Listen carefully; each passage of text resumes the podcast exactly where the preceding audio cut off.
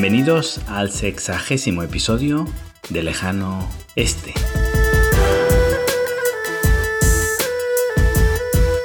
Desde Kuala Lumpur os habla hoy Adrián Díaz, consultor de desarrollo de negocio en Asia.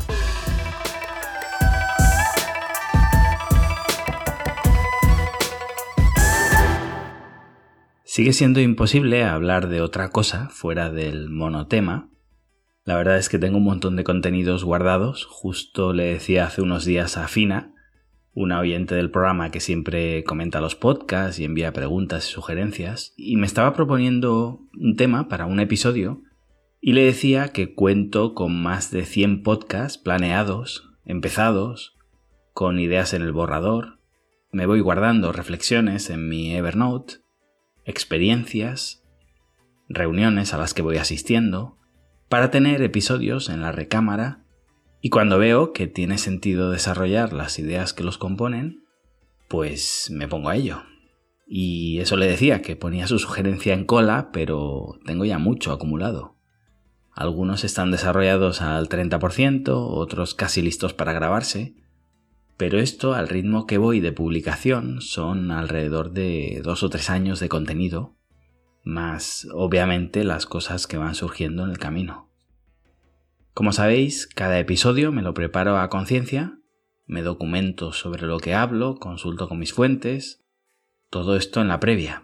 Después grabo meticulosamente, edito los episodios muy lentamente, para mí es importante que no oigáis mi respiración, que no haya ruidos, que mi voz sea la correcta.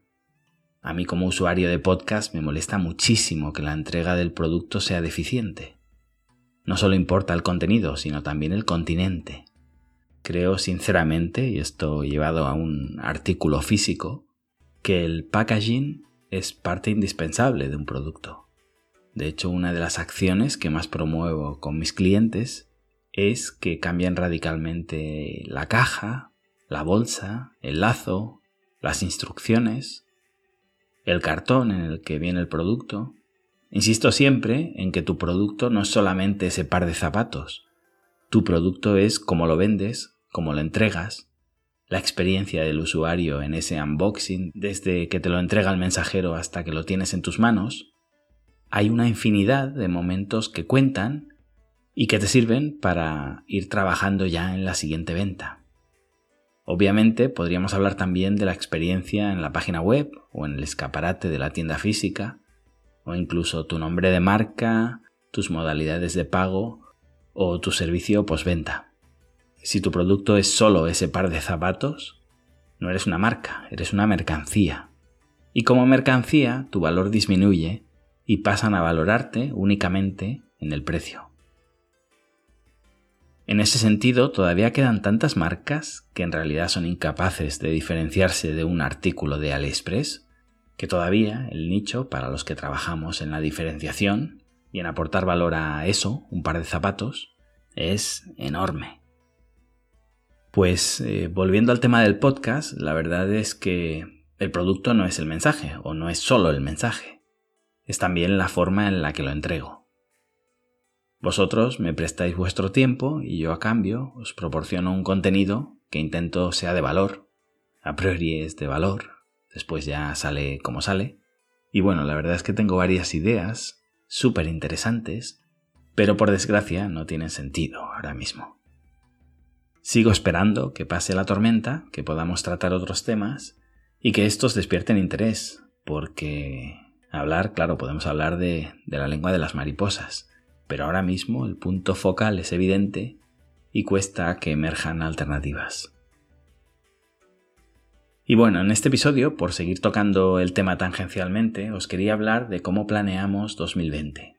O mejor dicho, cómo lo replanteamos. Porque claro, todo ha saltado por los aires. Decía el mariscal von Moltke que no hay ningún plan que sobreviva el primer contacto con el enemigo.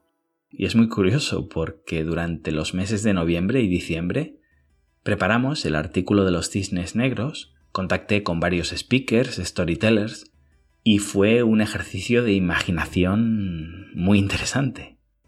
Un cisne negro, para los que no lo sepáis, es un evento difícilmente predecible con unas posibilidades mínimas de realizarse, pero que altera radicalmente los planes iniciales debido a su alto impacto. Por ejemplo, el cisne negro más famoso de las últimas décadas fue el ataque a las Torres Gemelas de Nueva York. No siempre son negativos, pero se suelen asociar a desastres naturales o noticias que perturban de manera muy severa la economía.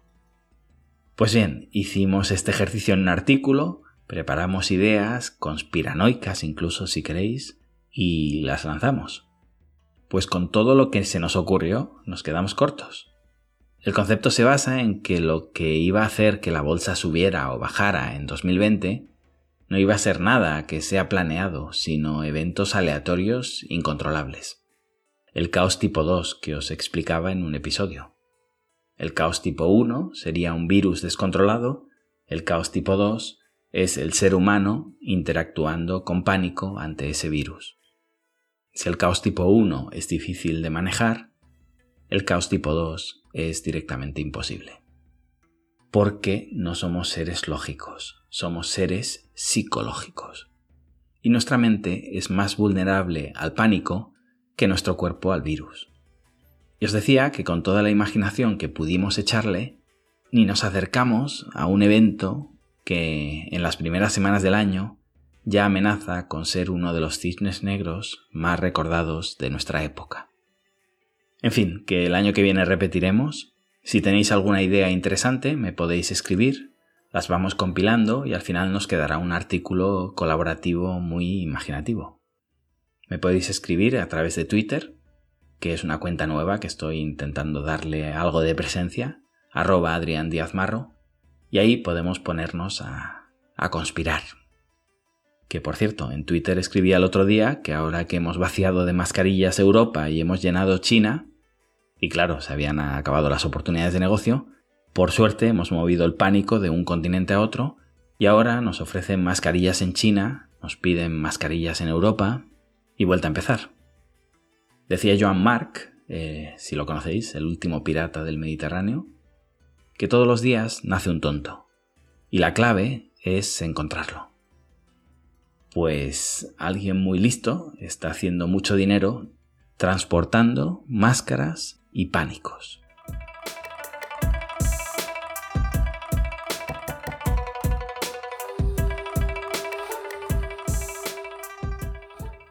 En el episodio sobre las supersticiones os decía que da igual lo que vosotros penséis. Lo importante es lo que piensan todos. Y aunque tengamos la certeza de que las acciones de una empresa valen un precio concreto, si todos piensan que valen menos y venden, las hacen bajar y las acciones acaban valiendo menos. Porque de nuevo no somos seres lógicos, sino psicológicos. Y con esta realidad es con la que tenemos que lidiar. Y de lo que os quería hablar hoy es de cómo hemos tenido que replantear nuestra estrategia en 2020, hablaros de objetivos y cómo los planeamos, y en este caso cómo los reconfiguramos. Estoy en Kuala Lumpur por unas conferencias y aprovecho para reunirme con empresarios locales, visitar clientes, y bueno, los que me conocéis sabéis que paso mis inviernos en el sureste asiático. De hecho, hablando de metas, a nivel personal, que también tengo mis objetivos mensuales y anuales, me puse un objetivo para 2020 y era que quiero una vida con cocos. Perdonad que entre tanto a nivel personal, pero muchas veces planear metas no es una hoja de Excel complicadísima, sino abrir una nota y empezar a volcar ideas de la manera más simple. Los viajes que queréis realizar, si os queréis apuntar a un gimnasio, esa sí requiere una planificación más estricta para que no se nos quede en el tintero. No sé, alguien puede tener una estrategia para incrementar su sueldo o para pasar más tiempo con su familia, embarazarse, empezar a ahorrar para un objetivo concreto, lo que sea. Yo tengo mis notas y con alarmas para irme auditando y después tengo una serie de accountability partners con los que reviso cómo voy, cuento con un mentor, que de alguna forma audita mis objetivos empresariales y tengo un grupo de mastermind en Shanghai. Somos ocho CEOs que nos reunimos cada mes durante todo un día, nos encerramos, sin móviles y sin conexión a Internet, nos auditamos, nos damos soporte, etc. es algo que cuando empiezas no puedes dejar porque al final te encuentras que tienes a ocho cerebros pendientes de tu negocio y tú a la vez estás pendiente del de los demás, de lo cual aprendes muchísimo y bueno, llegas a un nivel que esté donde esté del mundo, cuando llega la fecha me cojo un avión y me vuelvo a Shanghai para atender a la sesión, aunque tenga que coger otro vuelo de vuelta al, acabar. De hecho es algo que en su día propondré aquí en el lejano oeste para organizar un mastermind presencial y poder tener esas sesiones mensuales con los que estéis interesados y queráis que os proporcione esa auditoría mensual. Si os interesa el tema, me escribís también y lo amplío. El caso es que, bueno, después hablaré de, mis objetivos empresariales. Os decía, metiéndome mucho en, en mi vida personal, que tengo mis objetivos propios, ¿no? Objetivos personales visitar a mis padres seis semanas al año, leer un libro nuevo cada semana, hacer ejercicio 20 días al mes. Tengo otros objetivos donde me obligo mensualmente a hacer algo que me saque radicalmente de mi zona de confort. Y por si no fuera suficiente, me voy colocando más y más metas. Este que os decía antes, una vida con cocos, es algo gracioso que, que implementé desde finales del año pasado para obligarme a pasar ciertos meses al año en latitudes tropicales más allá del invierno pero como lo planteé así de forma graciosa y no fui estricto en el objetivo final, es muy importante cuando configuramos estos objetivos, mi mente ha conseguido autoestafarse para cumplir los objetivos y estoy comiéndome un coco cada día en China. Porque el nivel de las apps de la entrega a domicilio es tan alto que me encuentre donde me encuentre, puedo pedir un coco por un dólar o un dólar y medio al día y lo tengo en casa en 15 minutos. A veces son locales, de la isla de Hainan, pero a veces son importados y curiosamente la disponibilidad y el precio son mejores en China que en Tailandia o en Camboya, que es de donde vienen. Así que, bueno, seguí jugando porque lo fácil sería decir pasar X días en tal país. Pero yo quería un objetivo más creativo, que además me permita jugar y maniobrar porque las metas me las pongo para cumplirlas. Son objetivos SMART, ya sabéis, específicos, medibles y todo eso.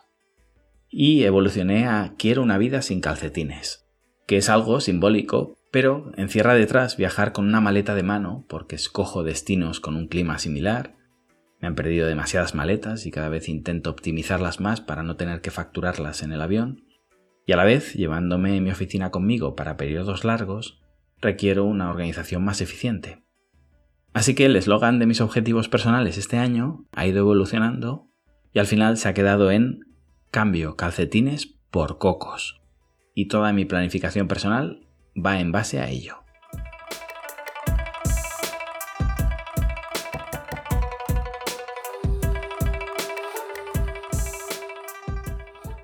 Con respecto a nuestros objetivos de empresa, esto si queréis lo desarrollaré, pero resumiéndolo, Planeamos el año en función del calendario chino, y esto tiene algunos inconvenientes pero muchísimas ventajas. El inconveniente principal es que el año nuevo chino es dinámico desde nuestra perspectiva. Es decir, como el calendario occidental es la realidad absoluta desde la que miramos al mundo, pues decimos que el suyo, entre comillas, se va moviendo. Y esto provoca que nuestra planificación a veces sea de febrero a enero, a veces sea de enero al febrero siguiente, esto es muy divertido cuando hablas con economistas que son incapaces de abandonar su eurocentrismo y entender que aquí las cosas se hacen de otra manera. Porque claro, un dato chino interanual de febrero a febrero puede incluir dos meses de vacaciones, uno o ninguno. Claro, no es lo mismo un dato de Producto Interior Bruto o de exportaciones anuales si cuentas 10 meses o si cuentas 12. Y esto nos vuelve locos a todos sobre todo los que no son capaces de salirse del marco conceptual de su cultura de origen. Como siempre digo, creamos términos de medición occidentales y con ellos intentamos medir la economía china. Mal. Aprender a lidiar de forma eficiente con este organismo vivo que es el calendario chino es una habilidad, si me permitís el consejo, a destacar en un currículum infravalorada y clave en algunos puestos de trabajo como son los economistas, analistas, consultores y toda la división estratégica de una corporación. pero planificar el año según el calendario chino os decía que lo colocaba como una desventaja, ya que genera una porción de caos entrañable cada año en tus planes anuales. ¿Cuáles son las ventajas? En primer lugar, la contabilidad sí la llevamos según los años naturales. ¿Cómo una empresa puede planificar el año siguiente, en diciembre, si todavía no conoce los resultados finales de ese año? Igual que sucede con los equipos de fútbol, que tienes que esperarte para ver si la pelotita ha entrado en el último partido para saber si renuevas al entrenador, si tienes que fichar más o menos o hacer una limpieza general, te encuentras con el problema de que una vez esperas tienes menos tiempo para hacerlo. Empiezas la pretemporada con el equipo a medias. Claro, esto no es serio. Imaginemos un año donde el año nuevo chino sea el 10 de febrero. Básicamente el año empieza en marzo. Recordad que la semana o 10 días de festivos se dan después del día de año nuevo, si hablamos de las fábricas, se extiende todavía más. La idea es que la planificación del año la haríamos durante el mes de enero, con todos los datos certeros que te da una contabilidad cerrada, dejándolo todo concretado para parar durante los festivos chinos y a medida que nos vamos reincorporando, cada miembro del equipo tiene muy claros los objetivos y no requiere de asistencia para ponerse en marcha. Fijaos que en macroeconomía sucede lo mismo. Empezamos enero o febrero y aún no sabemos cómo acabó el PIB el año pasado, los datos finales de deuda, etc. Esto es como empezar una liga sin saber cómo has terminado la liga anterior. En una de mis sesiones de coaching invitamos a un experto que nos hacía muchas analogías deportivas que voy incorporando a mi forma de gestionar mis empresas y de asesorar a mis clientes. Por eso me vais escuchando estas referencias deportivas. Nos decía, el marcador de un deporte, del que sea, está permanentemente visible. Cambia en vivo. ¿Te imaginas una carrera de Fórmula 1 donde no supieras el ganador hasta dentro de tres meses? Así es como gestionáis vuestras empresas. Poned una pantalla gigante en la oficina o un dashboard en el ordenador. Para los que trabajáis en remoto, tened claros los números claves, las KPIs. Si podéis medir más cosas mejor, pero como mínimo el marcador. Tenéis que saber todos los segundos de vuestra vida cómo vais. Celebrar cada canasta, pedir tiempos muertos cada vez que nos destrozan la defensa. Solo intervenimos en lo que medimos. Lo demás es conducir a oscuras, rezando, para que la carretera siga siendo recta. Pues bien, si a largo plazo el objetivo es ver los indicadores clave, live, en vivo, durante todo el tiempo, lo mínimo, la conclusión a la que llegamos hace muchos años, es que nos es imposible planificar los datos en diciembre, a principios, para que no se nos junte con la Navidad, sin tener los datos de ese año. Y es cierto que podríamos hacer contabilidades de noviembre a noviembre y tener esa reunión en diciembre, es una solución. También hacer lo que hacemos, tener la reunión en enero, aunque no existiera Año Nuevo Chino pero no es lo mismo. El año fiscal te obliga a cerrar contabilidades, no es algo que puedas no hacer, sabes seguro que en enero tienes los datos. Por otro lado, el año nuevo chino lo tenemos muy interiorizado cuando tienes oficina en Asia. No es algo voluntario o pactado, es el evento más importante del año. Viene unido a pagas extraordinarias, el hongbao, las vacaciones, etc. Lo más parecido que hay en Occidente serían los años escolares. El año empieza en septiembre, que es cuando acaban las vacaciones, el calor. No es algo que tengas que pactar en cada caso, que sea cambiante, que puedas obviar un año. Está completamente interiorizado en nuestras vidas.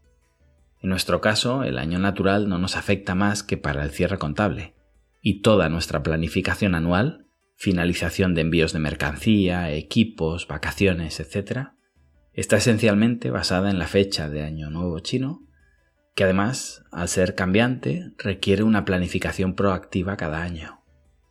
Todo esto que os estoy contando tiene algunas excepciones. Por ejemplo, las deudas en China se pagan en enero, porque obviamente los chinos funcionan con su calendario. Cuando se necesita el dinero es en el momento que se vuelve a casa, además es cuando se desaparece, muchas veces para no volver, porque las migraciones no siempre se sostienen de un año para otro y nadie se fía de cobrar a la vuelta de las vacaciones. Claro, si estamos diciendo que cerramos la contabilidad en diciembre y algunos pagos se finiquitan en enero, esto rompe las virtudes del sistema que os estoy contando.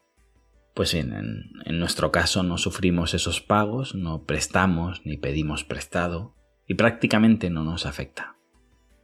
Otra ventaja interesante en nuestro caso es que habitualmente durante el Año Nuevo chino los occidentales abandonan China.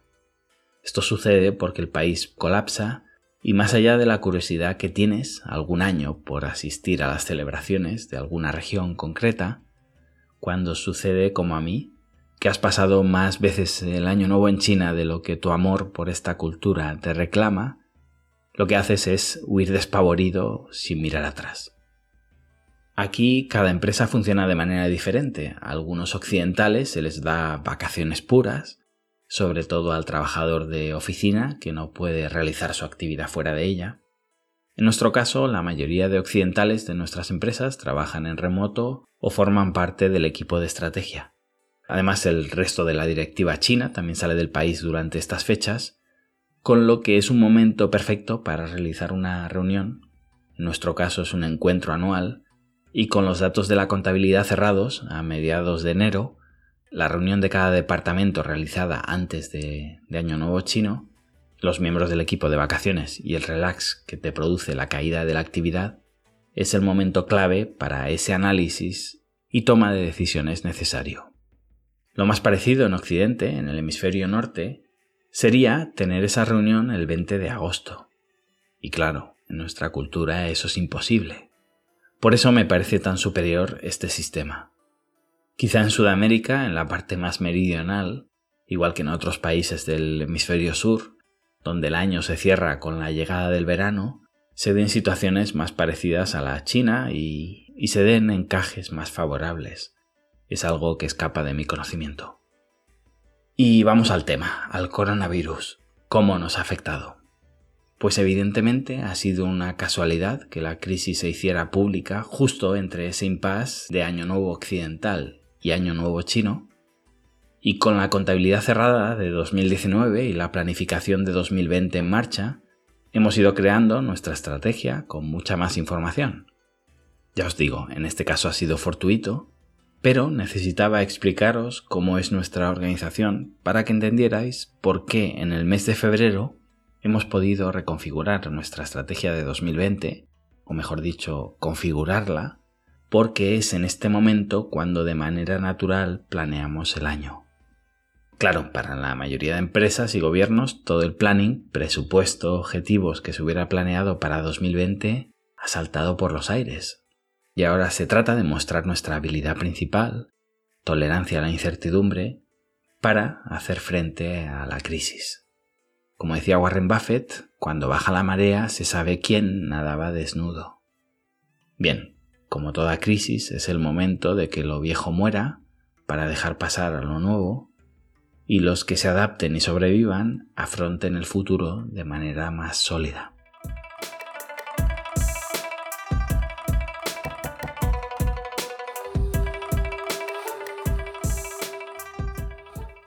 ¿Qué más hemos tenido que replanificar? Lo más visible son los viajes a China. Como os decía, yo suelo volver en marzo o abril, cuando baja el frío. Esto no me afecta en exceso. Si tuviera que volver, por ejemplo, este mes no he podido asistir a mi forum, el grupo de Mastermind que os comentaba. No me preocupa el virus en absoluto. Me preocupa, como vais viendo en mi discurso, la gestión que hacemos de él. Y tengo una agenda programada de viajes durante esta primera parte del año que se podría ver afectada si entro en China, ya que quedas poco menos que marcado con la letra escarlata y no puedes entrar en según qué países. Vamos a ver si esto ya se convierte en una pandemia global y dejamos de señalar con el dedo a todos los que padezcan gripe. Además de mí, teníamos algunos miembros del equipo occidental planeando instalarse en China durante 2020 esto lo hemos retrasado para ver cómo, cómo evoluciona todo. Nuestras oficinas, nuestro personal chino ya están funcionando completamente y nuestros servicios prácticamente nos han visto resentidos. Como os decía, gracias a que nuestras reuniones estratégicas para 2020 se hicieron en enero y febrero, íbamos cabalgando en paralelo a la evolución de la crisis y hemos conseguido que el equipo chino pudiera trabajar desde sus casas, con lo que no hemos parado. Al final no se podía hacer mucho con algunas fábricas, pero otras empezaron rápidamente. Pudimos conseguir que no se retrasara nada. Y básicamente hemos podido reconvertir una debilidad en una ventaja, ya que de repente han llegado clientes nuevos que han visto el valor de tener a alguien en China y de estar informados en tiempo real de lo que iba sucediendo, porque las fábricas intentaban darte la mínima información posible. Esto ha compensado la bajada de actividad de nuestros clientes en enero y febrero, que ha sido muy dura. De hecho, un paréntesis, nuestro equipo chino llegó hace unos días y nos propuso, de propia iniciativa, reducirse el salario para compensar la bajada de actividad. La verdad es que nos quedamos pálidos porque yo nunca había vivido algo así, ni como trabajador ni como emprendedor. A mi socia se le caían las lágrimas. Fue indescriptible. No es nada común, para nada, este nivel de compromiso y, nada. Os lo cuento porque en este episodio os estoy narrando cómo hemos ido planificando y replanificando el año y cuando vimos la caída de clientes lo primero que hicimos fue un plan de choque para reducir costes sin que se produjera ningún despido. Esto nos llevó incluso a reducir salarios empezando por mí, siguiendo por todo el equipo directivo. Pero esto se mantuvo en secreto, no llegamos a comunicarlo, la idea era cuadrar contabilidad sin que nadie se viera afectado, transmitir tranquilidad, pero obviamente te vaya mejor o peor cuando haces un presupuesto, comprometes todas las partidas hasta agotarlo. Este cisne negro había alterado nuestros objetivos anuales. No estábamos en crisis, ni mucho menos, pero ante la incerteza de cuántos meses podía durar esto, decidimos aplicarnos esta bajada para equilibrar cuentas y aún así nos quedábamos en negativo. Acordamos continuar con este negativo ya que la salud de la empresa no estaba comprometida y nos podíamos permitir esos meses en negativo, pero, pero la verdad es que este movimiento por parte de nuestra plantilla nos ha dejado boquiabiertos. China nunca deja de sorprenderte. Y bueno, una prueba más. Evidentemente esto es temporal, este gesto no se lo vamos a perdonar en positivo, se les va a pagar. Y bueno, al final lo que están haciendo es dándole un respiro a la empresa. Y cuando todo se estabilice, pues aunque ellos piensan que es algo a fondo perdido, se les va a devolver.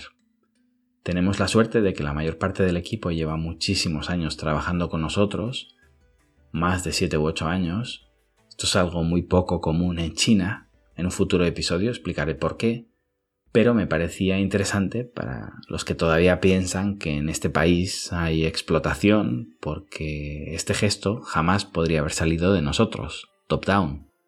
En China sobra el trabajo y cualquier cambio, por mínimo que sea, que resulte un poco injusto, provoca la marcha del trabajador, que habitualmente tiene un sentimiento de pertenencia muy bajo. Aquí, como explico siempre, hay unos índices de volatilidad altísimos y esto provoca que las empresas se tengan que medir muy mucho las acciones que puedan lesionar los derechos de los trabajadores. Algo que por otro lado me parece perfecto.